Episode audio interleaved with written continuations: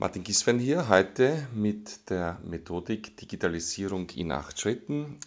Was kann man lernen aus anderen digitalen Transformationen anderer Firmen und Organisationen für die eigene?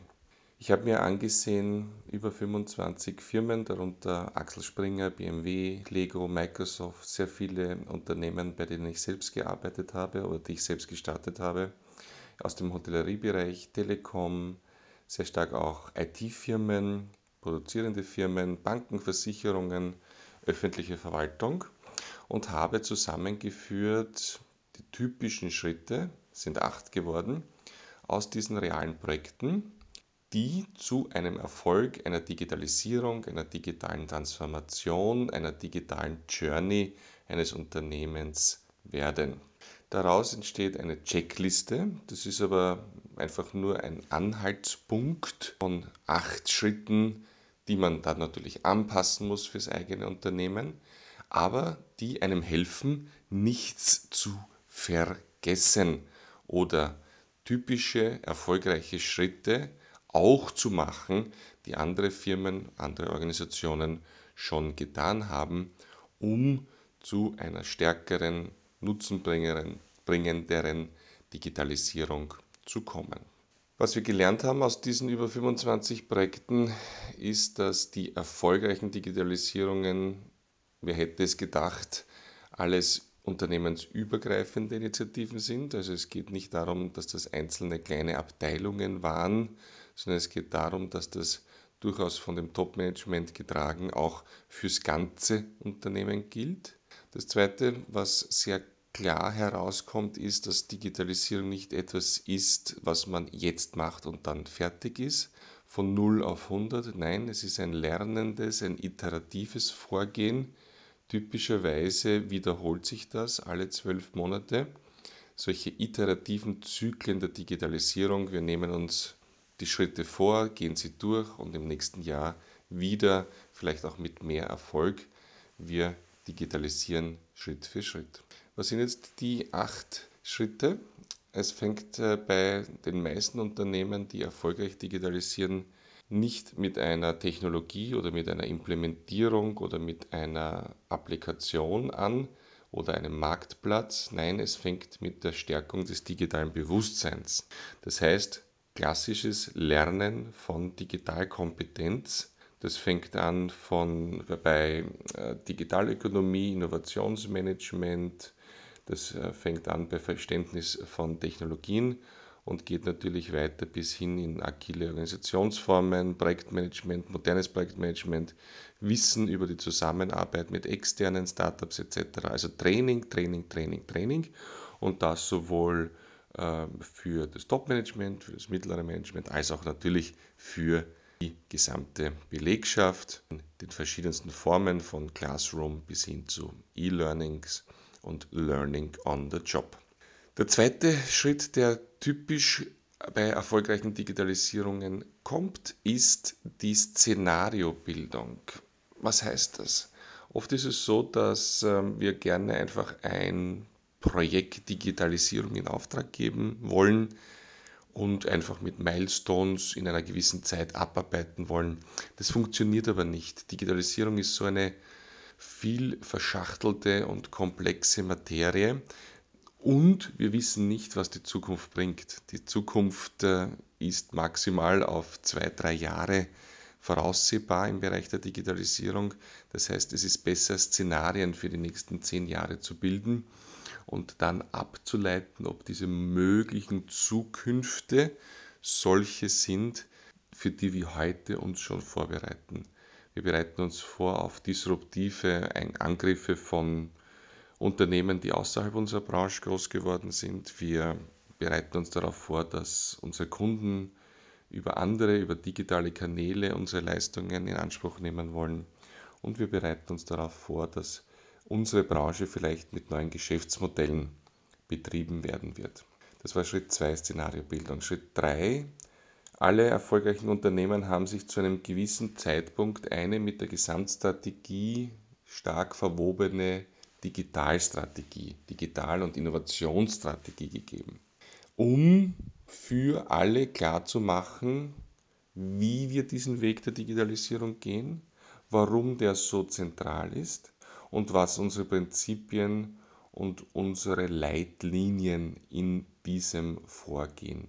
Diese Digitalstrategien sind selbst einem Review, einer Erneuerung alle paar Jahre unterzogen. Das sind keine Strategien, die für zehn Jahre feststehen.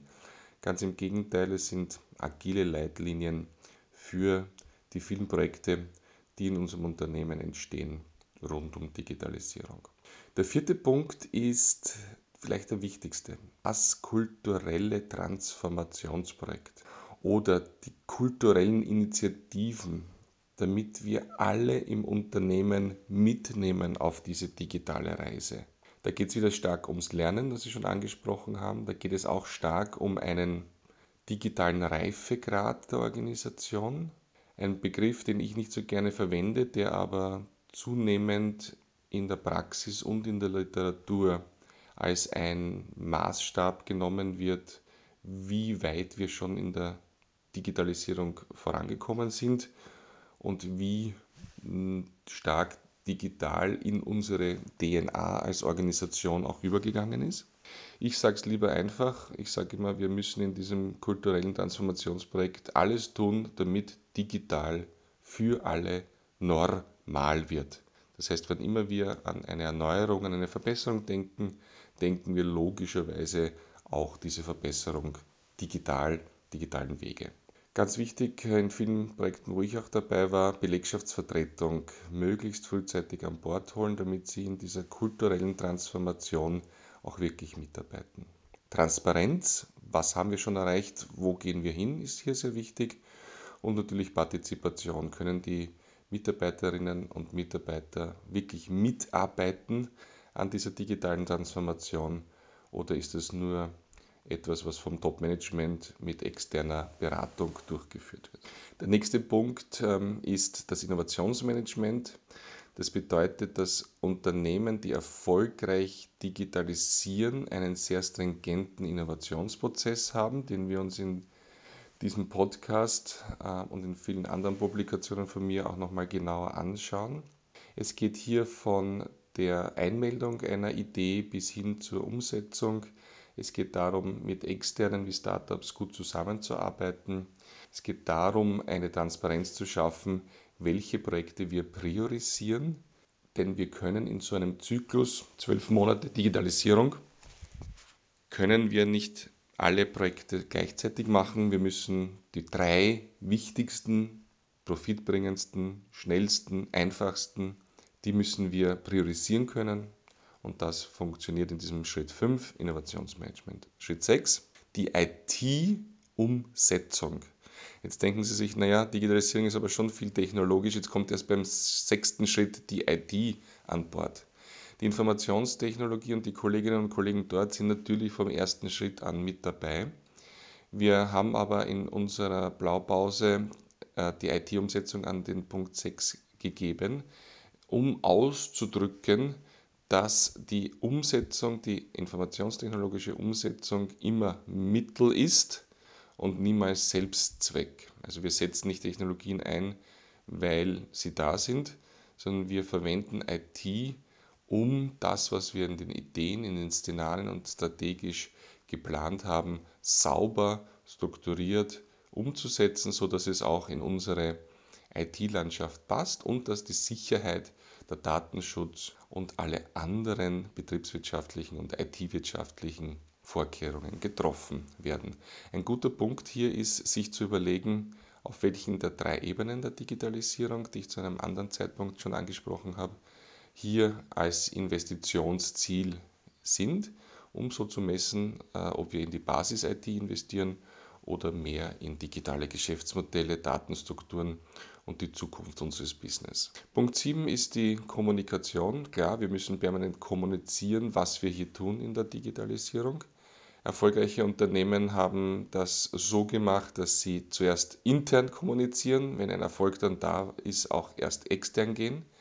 Ähm, die Unternehmen, die zuerst extern kommuniziert haben, wir geben so und so viel Geld für Digitalisierung aus oder das ist schon ein Erfolg, ähm, die äh, haben den Nachteil, dass dann die Belegschaft oft ein anderes Bild bekommt, nicht motiviert ist, beziehungsweise natürlich dann auch die Öffentlichkeit sich fragt, ähm, ist das schon alles? Also Kommunikation sehr wichtig, Fokus bitte auf intern, extern können wir immer noch Erfolge dann hinaus posaunen.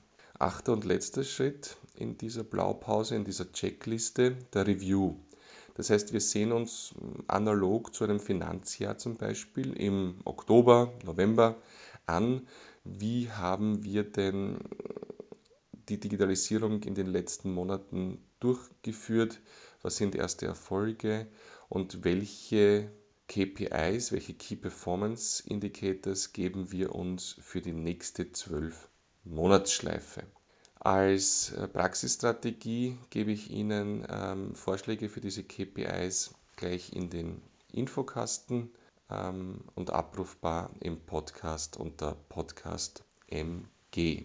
Genauso wie wir auch einen Praxisstrategie-Teil haben für die Digitalstrategie, gebe ich Ihnen auch Infokasten bzw. Informationen unter podcast.mg für typische Struktur, wie man so eine Digitalstrategie aufbaut, was alles vorkommen soll. Da auch so ein bisschen eine Vorlage, falls Sie noch keine haben und eine schnell bauen wollen. Wenn wir diese acht Schritte jetzt gesamtheitlich betrachten, dann gehen wir ins nächste Jahr, äh, machen diese Schleife wieder, machen vielleicht zwei, drei Digitalisierungsprojekte mehr und lernen so und sind stark unabhängig von externer Unterstützung in dieser Digitalisierung stärken unsere eigene digitale DNA und machen so eine digitale Transformation, die maßgeschneidert ist für unsere Organisation und vor allem von der gesamten Belegschaft getragen wird. Das konnten wir herauslesen aus 25, über 25 Projekten international und nationaler Natur und dient Ihnen gerne als Vorlage für die ersten Schritte um Ihre Digitalisierung vielleicht ein bisschen strukturierter, vielleicht einen Tick erfolgreicher zu gestalten. Martin Gieswein, bis zum nächsten Mal.